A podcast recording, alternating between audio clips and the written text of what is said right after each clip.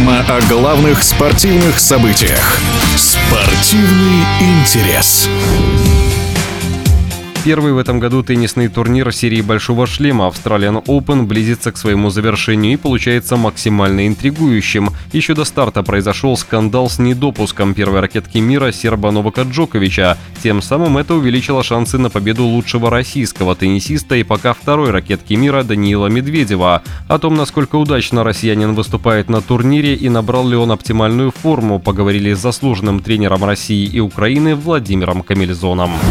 Медведев, Данила, сегодня находится в очень интересной э, ситуации. В отличие от Джоковича, все-таки турнир идет очень интересный.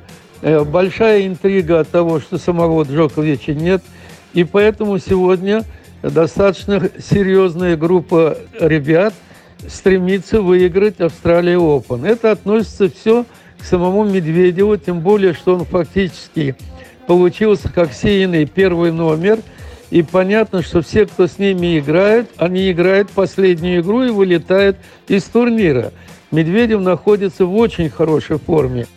В отсутствии Новака Джоковича одним из видимых фаворитов является Рафаэль Надаль. Сможет ли он составить Медведеву конкуренцию и кто еще из зарубежных теннисистов на данный момент находится на том же уровне, что и российский теннисист? Надаль играет прилично, его еще надо уметь обыграть. Очень хорошо там показывает себя Циципас, проходит дальше. То есть э, там есть кому еще поспорить за первое место на Австралии Open. Но у Медведева есть все шансы. Он находится в хорошей форме, он хорошо провел конец сезона, он помог и практически на нем выиграли мы Кубок Дэвиса. То есть сегодня это действительно игрок номер один.